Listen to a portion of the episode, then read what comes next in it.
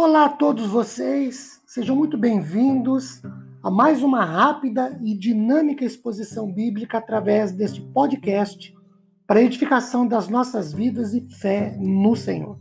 Meu nome é Ricardo Bresciani, eu sou pastor da Igreja Presbiteriana Filadélfia de Araraquara, situada na Avenida Doutor Leite de Moraes, 521, na Vila Xavier. É uma grata realização compartilhar uma citação bíblica com, com vocês. Hoje, Salmo 22, versículo 24, que diz assim: Pois não desprezou, nem abominou a dor do aflito, nem ocultou dele o rosto, mas o ouviu quando ele gritou por socorro. Queridos, a teologia bíblica tem o Salmo 22 como um salmo messiânico, ou um salmo cujo teor remete ao Messias, a Jesus. A frase do verso 1, Deus meu, Deus meu, por que me desamparaste?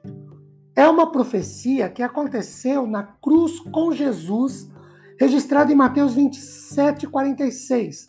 Por volta da hora nona, clamou Jesus em alta voz, dizendo: Eli, Eli, lama sabachthani, que quer dizer Deus meu, Deus meu, por que me desamparaste?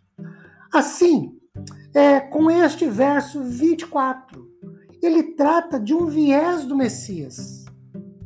Não desprezou nem abominou a dor do aflito. O comentário expositivo do Velho Testamento diz que aqui Deus não desprezou seu filho, do qual se compraz, antes aceitou sua obra na cruz e provou que recebeu esse sacrifício ao ressuscitar Cristo dentre os mortos, conforme registrado em Romanos 4, 24 e 25.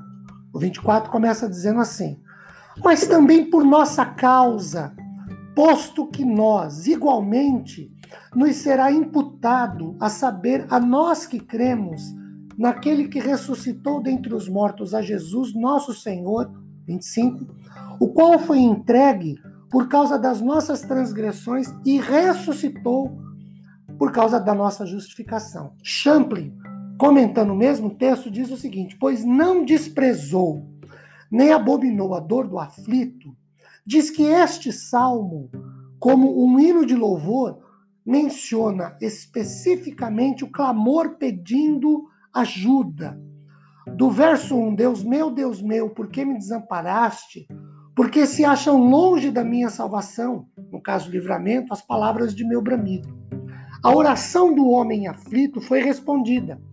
Embora essa resposta tenha sido adiada, a ação divina se fez presente, embora tenha sido esperado pelo tempo apropriado para manifestar-se.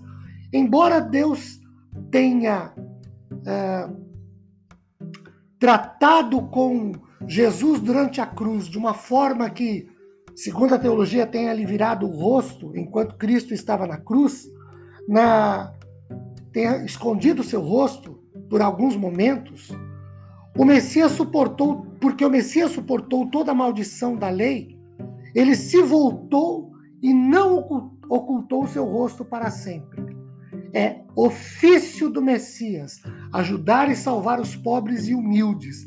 Deus não rejeita os suspiros de alguém cujo coração é contrito. Queridos, sempre voltemos para Deus dessa maneira, contritos. Amém.